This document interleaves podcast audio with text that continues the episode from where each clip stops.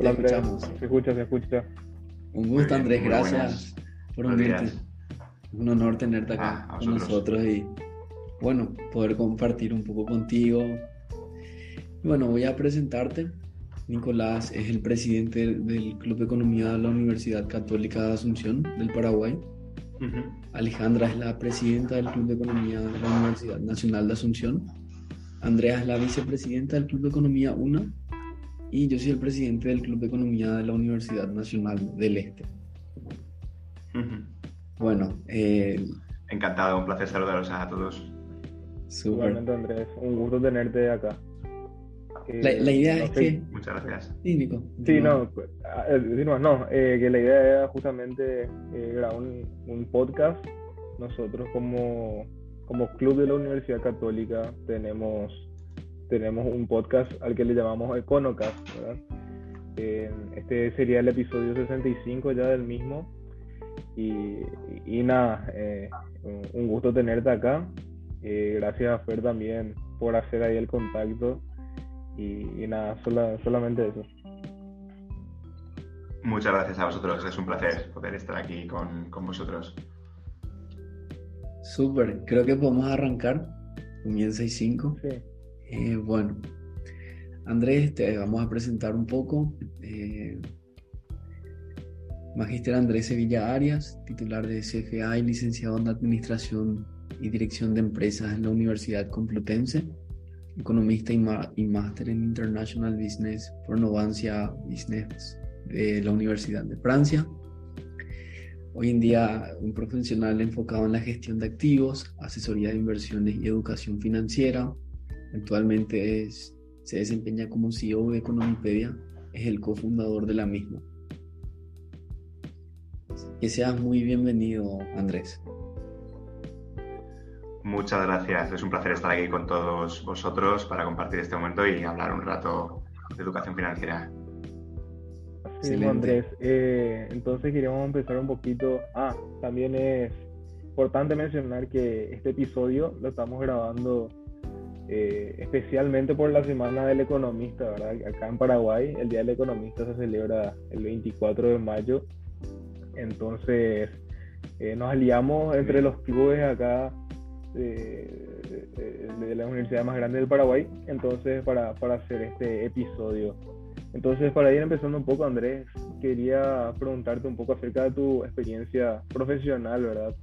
Y experiencia también académica. Eh, ¿Cómo empezaste? Eh, cómo nació tu interés hacia las finanzas y por qué, por qué decidiste estudiar administración de empresas eh, desde un principio. Vale, pues mi caso es un poco curioso porque yo desde, desde bien pequeño era un poco friki, como se dice ahora, ¿no? De, de la economía, las finanzas y, y, la bolsa, ¿no? Desde que, no me acuerdo, ¿no? Pero ya con 12, 13 años, cuando mi padre compraba el periódico, eh, para el mundo o el país y yo siempre pues, me, iba a la sección de deportes y, economía, ¿no? Antes la gente mira sería o deportes o, si eso, ¿no? Y, a mí la verdad que siempre me, gustaba. Y la verdad que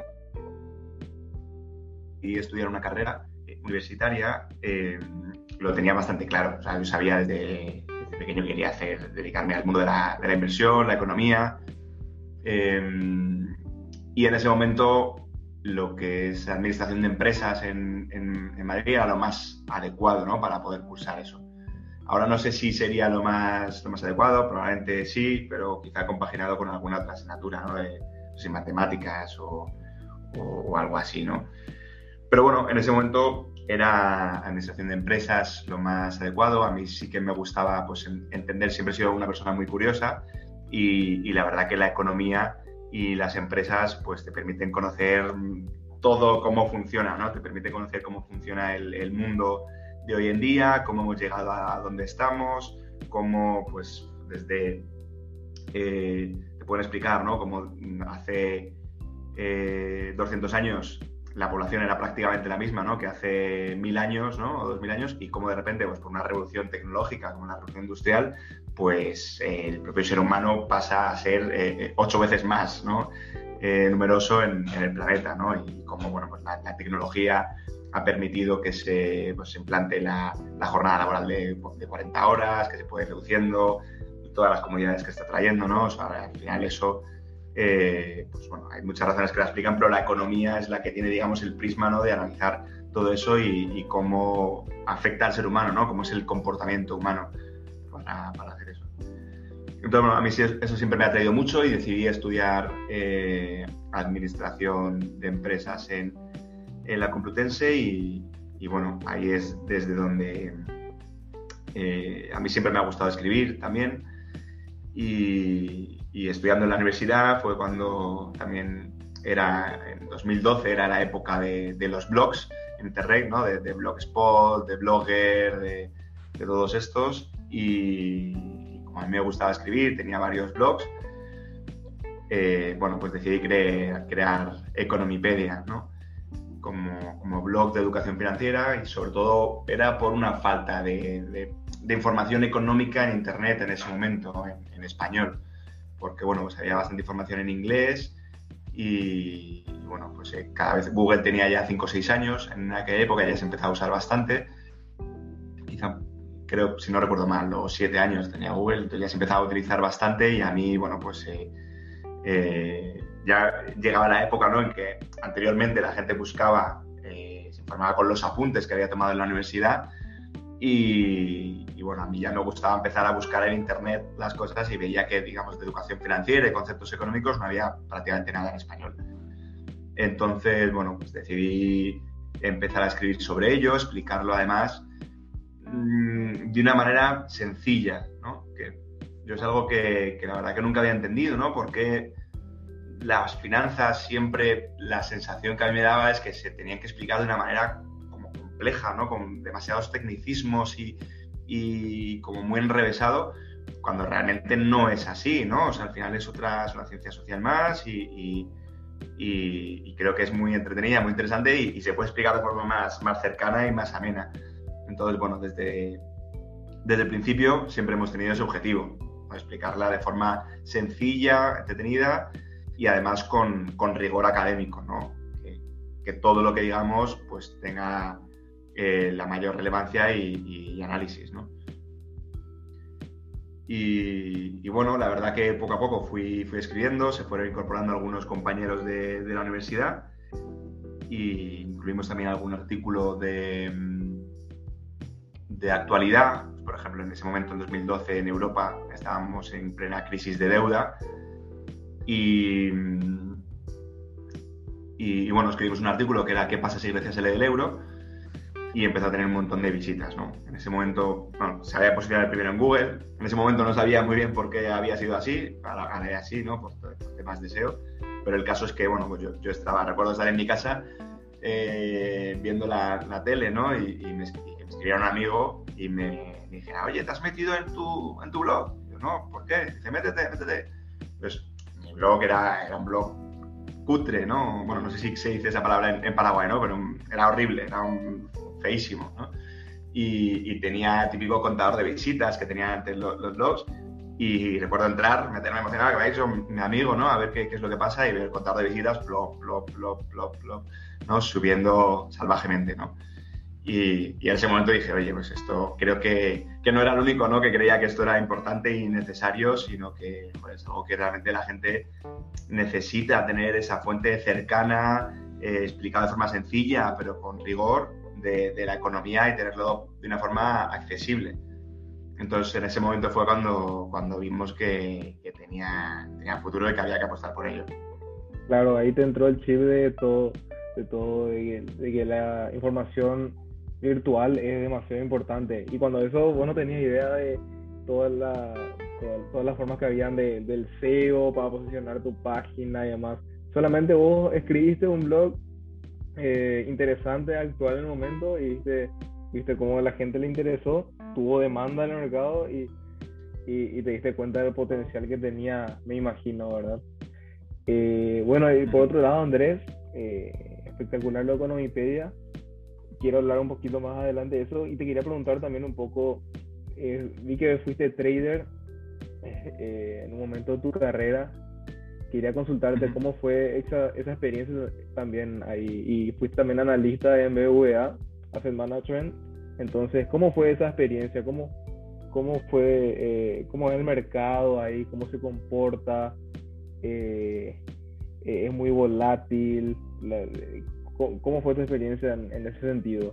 ¿Eso fue antes de crear Economipedia o fue a la par? Bueno, pues fue, fue a la par, porque Economipedia, eh, claro, en 2012 era, era un blog y yo en ese año empecé a trabajar en, en BVA Asset Management. Y, bueno, he estado bastante, bastantes años llevando Economipedia de forma paralela.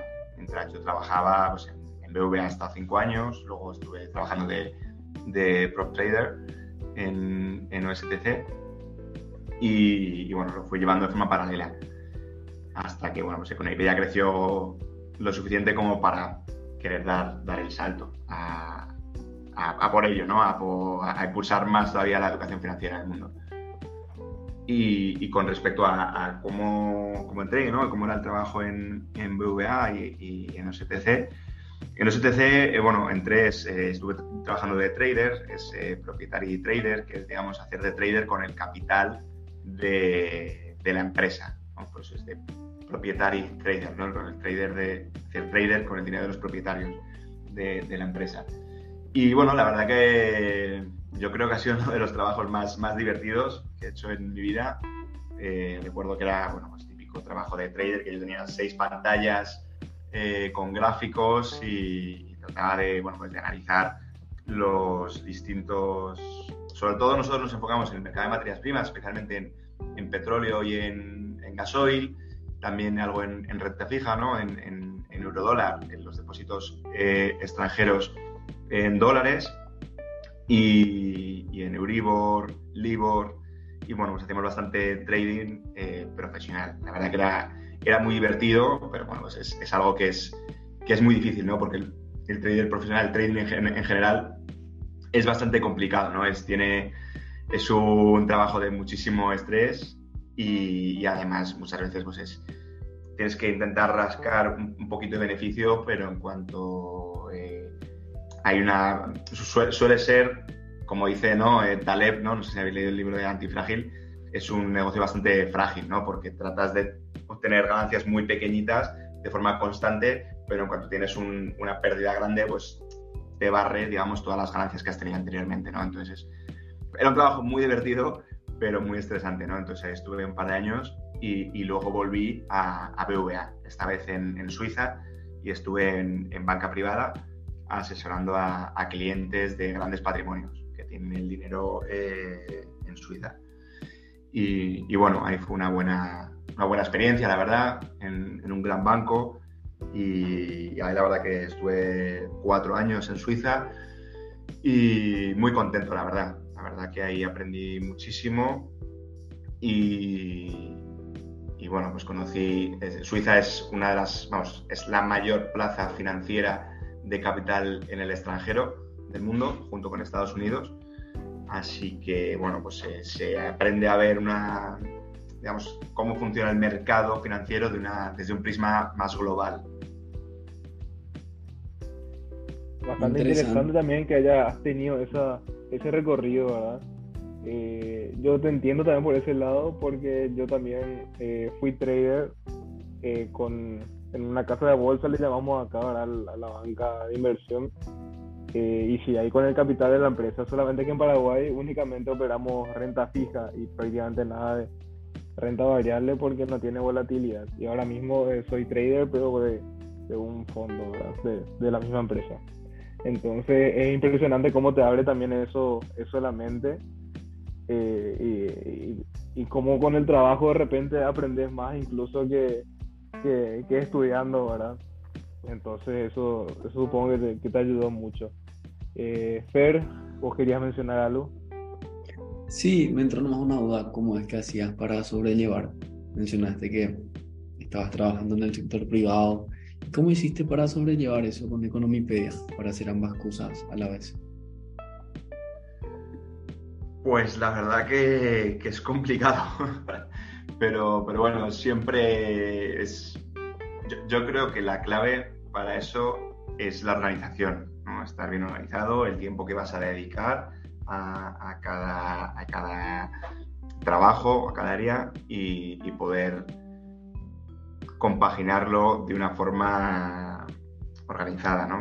la verdad que, que, es algo que o sea, a mí Economipedia y la educación financiera, la economía es algo que me apasiona. Entonces, cuando hay algo que te gusta y cuando realmente crees en ello, pues al final no, no me costaba nada, ¿no? Eh, pues hay, hay, personas que cuando terminan de trabajar pues van a jugar a, los videojuegos o se enganchan una serie, pues yo en vez de estar viendo una serie, en vez de jugar a un videojuego o otras cosas, pues, pues estaba trabajando en Economipedia, ¿no? Pues hablando con algún, algún redactor, escribiendo. A mí la verdad que siempre me ha gustado escribir, entonces para mí es, es, un hobby, ¿no? Entonces, bueno, yo eso siempre es lo que aconsejo, ¿no? Que también mm, me, suelen preguntar bastante acerca de, del emprendimiento, ¿no? De, que si es bueno emprender o es mejor em, trabajar en cuenta ajena, ¿no? Y e, emprender, la verdad, que es, que es algo maravilloso, súper bonito, pero es, es, algo que es, que es duro, ¿no? Entonces, el, la solución ahí es, es la misma, ¿no? Es, es, buscar algo que realmente te motive, te emocione, para que puedas echarle horas no porque sea tu obligación, sino porque no lo veas como tu obligación, ¿no? Sino porque lo veas como, un pasatiempo en el que te diviertes, te entretiene y, y, luego, pues al cabo tiempo ves algo, algo que has creado y que te motiva, ¿no? La verdad que, por, terminar esta, esta pregunta de, Fernando, en nosotros siempre hemos tenido mucho apoyo, la verdad que, sobre todo de, de la gente que nos ha visitado. En Economipedia eh, pues tenemos muchas, muchas visitas. ¿no? El año pasado, en 2022, eh, tuvimos casi 200 millones de páginas vistas, ¿vale? 100 millones de usuarios visitaron Economipedia en, en todo el mundo, que es, bueno, pues es eh, dos veces la población de España o, Colombia, ¿no? Entonces, recibimos muchísimo feedback a través de comentarios, redes sociales, por email, de agradecimiento por, por haber creado Economipedia y por seguir, digamos, haciendo artículos de forma sencilla y entretenida. Y la verdad que eso pues es un, chute de energía para, para, seguir trabajando, seguir en ese mismo objetivo, ¿no? Y, bueno, por, por eso es que cuando me propusisteis venir a este podcast, pues a mí me hacía mucha ilusión también, ¿no? Porque pues, desde Paraguay también hemos recibido muchos comentarios y, y, a mí pues, pues me encanta poder participar en, en estos foros de economía o podcast y, poder contribuir también a, con mi granito de arena. Muchas gracias Andrés. Y, y sí, es así. Eh, nosotros también con, con, todo el equipo que estamos acá, eh, es algo que lo hacemos porque nos gusta, por, por amor, si así podemos decir, ¿verdad? Y también como hobby, porque la verdad que tenemos este, este, esto de economía, a la vez que va a ser nuestra carrera profesional, lo, hacemos como hobby, ya que es lo, lo, que nos gusta. Entonces, Andrés, quería, quería ahondar un poco más en el tema de Economipedia, ese salto que pudo haber tenido en el 2020, en época de pandemia, donde la virtualidad fue ley eh, prácticamente obligatoria porque no podíamos salir de nuestros hogares.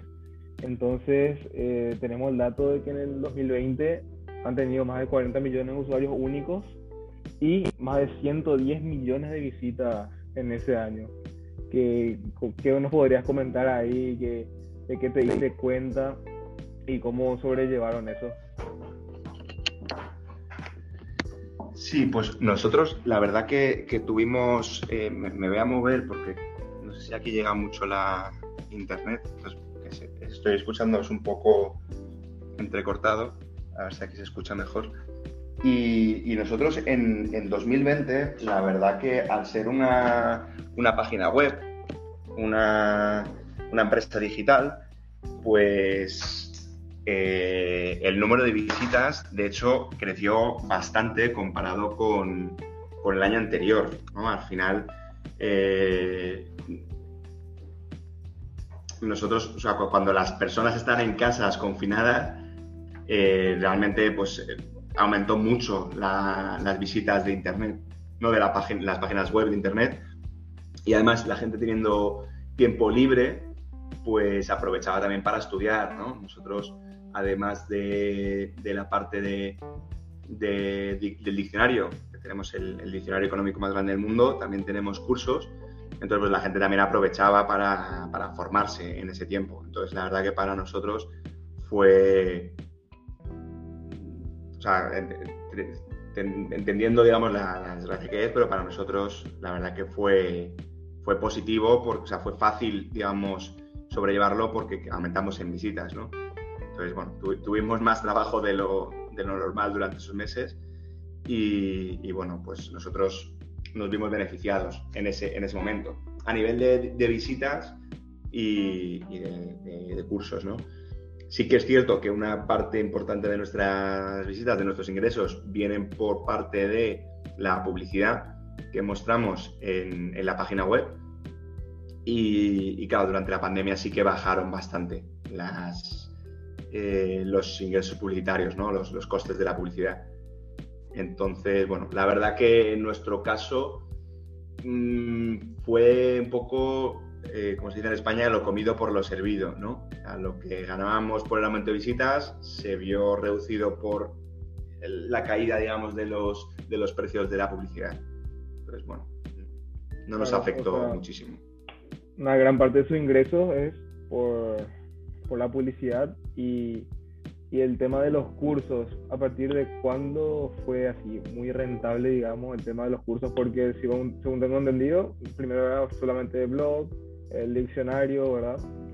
Y eh, los cursos, ¿cómo, cómo empezó, cómo, quiénes hacen los cursos, tienen profesores aparte, cómo es, cómo eso, hay una suscripción, si podría explicar un poquito. Vale, sí.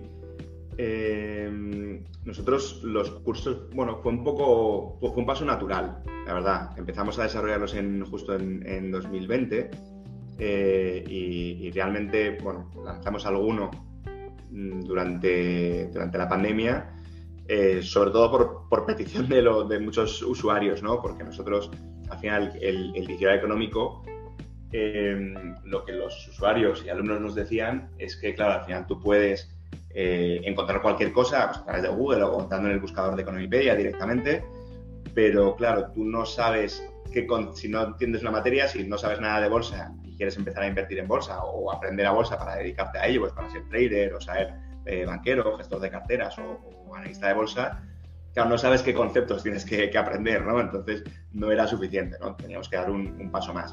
Y bueno, lanzamos algún, eh, algún curso, algún mini curso en 2021 y ya en 2022, el año pasado, fue cuando decidimos eh, buscar profesores digamos, de primer nivel para que nos ayudaran a crear este contenido y así poder ofrecerlo.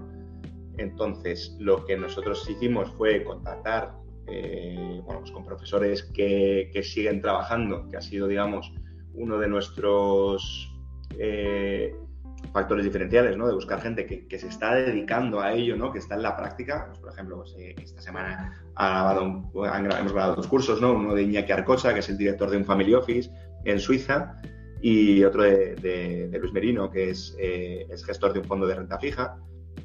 Entonces, bueno, nos interesa tener gente, digamos, que, trabaja en ello y que, bueno, pues que además tenga un poco de, carisma a la hora de hablar y comentarlo para que los cursos se hagan entretenidos.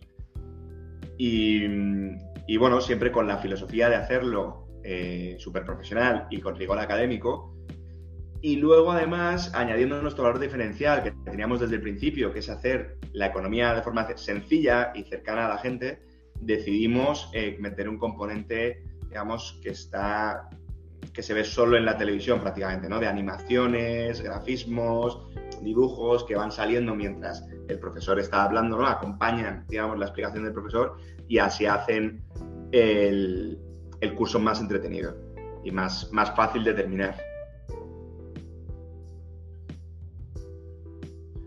Y luego, bueno, reciente, bueno, de hecho el, el 1, el próximo 1 de junio, en, cuatro días, esta semana, vamos a, lanzar los dos primeros programas formativos, que es un programa ya más completo de, formación, ¿no? que es, eh, digamos, igual que con digamos, con el diccionario económico no sabías lo, que tenías que, aprender, los conceptos que tenías que aprender. Con un curso sí que puedes ir un poco más allá, porque tienes pues, un curso de derivados financieros, ¿no? Un curso de renta fija, un curso de, renta variable, un curso de finanzas personales o de finanzas conductuales.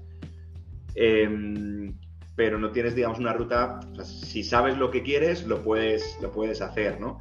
Y, y vas a aprender muchísimo y lo vas a poder aplicar pero si, digamos, quieres dedicarte a algo o quieres eh, aprender sobre una temática en concreta, eh, no, lo tienes tan claro.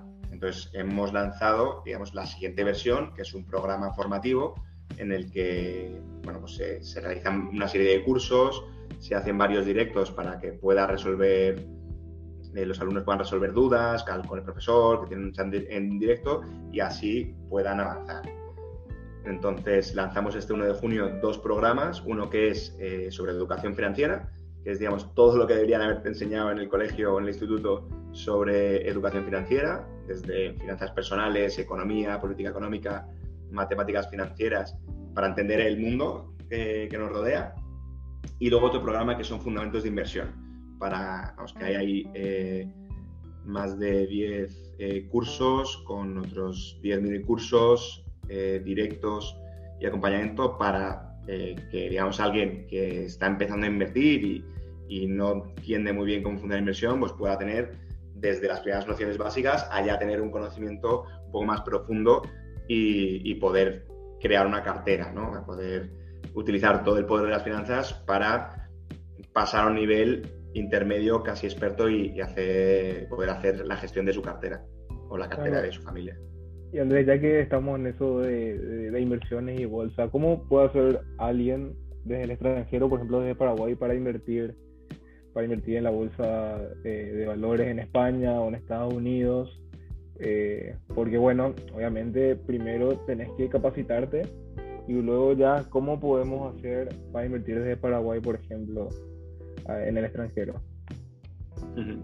Vale, yo antes de invertir lo que siempre recomiendo es primero eh, formación, o sea, entender bien cómo funcionan los mercados, cómo funciona la economía, cómo funciona también nuestro cerebro para poder operar, eh, y luego crear una estrategia de inversión importante y, seguirla, digamos, con disciplina y tener perspectiva de largo plazo ¿no? y, paciencia, ya que al final, eh, cuando se opera de corto plazo, sobre todo si es un principiante, el, el 90% de, los inversores que operan a corto plazo suelen perder dinero, ¿no? Entonces, eh, es recomendable tener una estrategia y mirar el mercado de largo plazo. Y, con respecto a tu pregunta, para poder invertir eh, desde, desde Paraguay en el extranjero, bueno, pues la verdad que existen muchísimos, muchísimos vehículos, ¿no? Como, como fondos de inversión, ETF o comprar acciones eh, eh, exteriores, ¿no? Yo en España tampoco lo recomiendo directamente comprar, digamos, España, ni siquiera aquí, ¿no? Ya que, bueno, el, mercado bursátil español representa pues, como un 1 y pico por ciento, o no sé si en torno al 1% del mercado mundial, ¿no? Solo Apple.com, eh, o sea, bueno, Apple, Apple, bueno, la empresa de, Steve Jobs, ¿no? Eh, tiene más peso bursátil que toda la bolsa española, ¿no? Entonces yo siempre recomiendo diversificar y tratar de invertir en, todo el mundo. De hecho, ¿no? para tener una cartera que, esté más diversificada y que así bueno, pues te permita tener inversión de calidad y que puedas invertir a largo plazo y, que cuando hay caídas en el mercado mm, las veas como positivas, ¿no? Eh, las veas como, mm, como una ventaja, ¿no? Que esto pasa mucho en, es, algo muy curioso, ¿no? Que yo me he dado cuenta en el mercado de bursátil, ¿no? En la bolsa, que, es completamente diferente a cualquier otro sector. En, por ejemplo, en, tienda de ropa o, cualquier otro sitio, o en el cine, cuando hay rebajas, cuando hay ofertas eh, de un 30% de descuento, la gente va como loca a comprar, ¿no? Cuando pues, vas a una tienda de ropa y te quieres comprar un, un jersey, un suéter, una sudadera o lo que sea, y, y está con un 30% de descuento, la compras sin dudar. En cambio, en la bolsa ocurre lo contrario, ¿no? Cuando la bolsa cae un 30%, la gente entra en pánico y, no compra, sino que vende más, ¿no? Esperando a ver si puede caer más y comprar más abajo, ¿no? cuando nadie tiene absolutamente ninguna idea qué es lo siguiente que va a pasar. Entonces, es, mi consejo es siempre eh, tener visión de largo plazo. Si tienes buenas empresas, tienes una cartera diversificada, invertida en el mundo entero, eh, si hay un 30%, aprovechalo y, compra. Y, si cae más, pues mejor podrás comprar más, ¿no? Para eso es, es, bueno pues, tener conocimientos para poder tener una buena gestión de, la, de tu cartera y gestión de la liquidez, ¿no? Para poder eh, comprar si, si, cae más, ¿no? Y, bueno, desde Paraguay la verdad que desconozco el, el, intermediario financiero que te permite comprar estos, estos vehículos. Eh, estamos trabajando en Economipedia ahora para hacer listados de, de brokers eh, desde los que se puede invertir en, este, en, el mercado. De momento hemos hecho el, listado de México, el listado de España y queremos seguir trabajando, ¿no? Es para poder eh, hacer distintos listados de, brokers de confianza.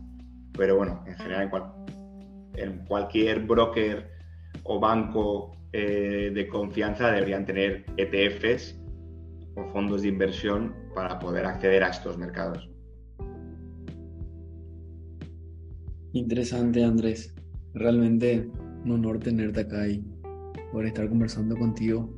Y me entra una pregunta. Eh, ¿Qué consejos podrías darnos a nosotros los jóvenes que vamos arrancando, que somos estudiantes de economía?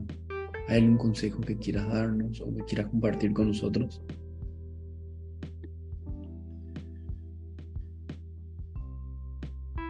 Pues para alguien que está empezando, además de Mm, muchas ganas de, aprender, ¿no? O sea, eh, formarse, aprender, es la época de, pues hasta tienes 30 mm, años, 30 y poco años, es el momento de, absorber todo lo que puedas, eh, probar eh, mm, cosas nuevas, leer muchos libros, buscar aquello que, realmente te, te guste y te apasione dentro de, tu sector, este concreto en, el mundo de la economía, la empresa o las finanzas, buscar, ¿no? Eh, muchas veces eh, tenemos en mente como una carrera establecida, ¿no? De, oye, pues a los 18 años termino colegio, luego a los 22 tengo que terminar la carrera, empezar con un trabajo, ir escalando. Oye, y, ese quizá no es el camino que todo el mundo tiene que seguir, no porque ese sea el camino que está socialmente marcado, es el camino que tú debes seguir, ¿no? Entonces, bueno, planteate qué es lo que quieres y, no siempre lo primero que, encuentras tiene que ser lo mejor, ¿no? Entonces, bueno, buscar aquello que, más te interesa eh, y formarse y aprender. Yo también, la verdad que recomiendo siempre que es posible viajar al extranjero y, trabajar desde, desde otro país eh, para, bueno, para aprender de otras culturas, otros, otros idiomas y, porque y conversar con otra gente, ¿no? Al final cuando, cuando sales, yo, por ejemplo, uno de mis primeros trabajos en el sector financiero fue, fue en Londres, ¿no? Después de estar en BBVA en España, estuve un año y medio en, en Londres porque, bueno, pues es, es, una de las plazas más importantes a nivel mundial financieras, ¿no? Entonces, bueno, pues eh, a mí me atraía mucho y, y eso, mm, pues me enriquecía mucho el poder eh, entender cómo se ve eh, la economía y los mercados desde otro punto de vista, incluso ver cosas que tú dabas sentado que eran normales, que allí no solo no es lo normal, sino que, que es lo extraño, ¿no? Es lo, es lo raro. Y que, el, y que el raro allí eres tú, Entonces, bueno, pues eso te permite poder amoldarte a, cualquier situación. Al final, eso luego te acaba eh, dando una, fortaleza y una capacidad de adaptación y de resolver problemas impresionante. ¿no? Yo en Economipedia lo que, siempre digo cuando estamos haciendo algún proceso de selección para buscar a, pues redactores o profesores o, editores de vídeo o cualquier eh, selección, siempre buscamos a alguien que realmente eh, le apasione lo que está haciendo, o sea, que realmente sea alguien que, que lo que hace le interesa porque sé que que no le va a costar trabajo, va a estar a gusto y, luego que, que, tenga formación y que, y que, sea resolutivo, ¿no? que sea una persona que pueda que da igual el problema que venga, lo, lo resuelva, ¿no? Que diga, oye, pues yo estoy en este punto, tengo que llegar a este otro, este es mi objetivo, y simplemente que, que no se plantee, no se puede, ¿no? Sino que, que se plantee directamente, oye, ¿qué es lo que tengo que hacer para solucionarlo? Alguna forma tiene que haber para solucionar este problema y poder llegar a mi objetivo. Y buscar qué es aquello que, que te puede permitir. Y esto, la verdad que yo es algo que, que aplico a muchas facetas de, de, la vida y es un consejo que siempre doy, porque son, son tres sencillos pasos que te permiten avanzar muchísimo. Es dónde estoy, a dónde quiero llegar y cuál es el camino hacia Totalmente. Totalmente, Andrés. bueno, muchísimas gracias por tu consejo. Yo comparto totalmente en el tema de capacitarse, salir al extranjero, trabajar, porque eso también te llena de cultura y de conocimientos, principalmente salir al extranjero y principalmente si estamos en un país chico como Paraguay, creo que nadie te va a decir que salir al extranjero fue algo malo para ellos, al contrario. Y bueno, nos estamos quedando sin tiempo ya eh, para el episodio. Quiero agradecerte, un orgullo haberte tenido acá. Y, bueno, nada más que agradecerte. Esta charla fue súper nutritiva, supongo para todos. Entonces, eso Andrés, muchísimas gracias por estar con nosotros. Nada, muchísimas gracias a, a vosotros por invitarme a vuestro podcast y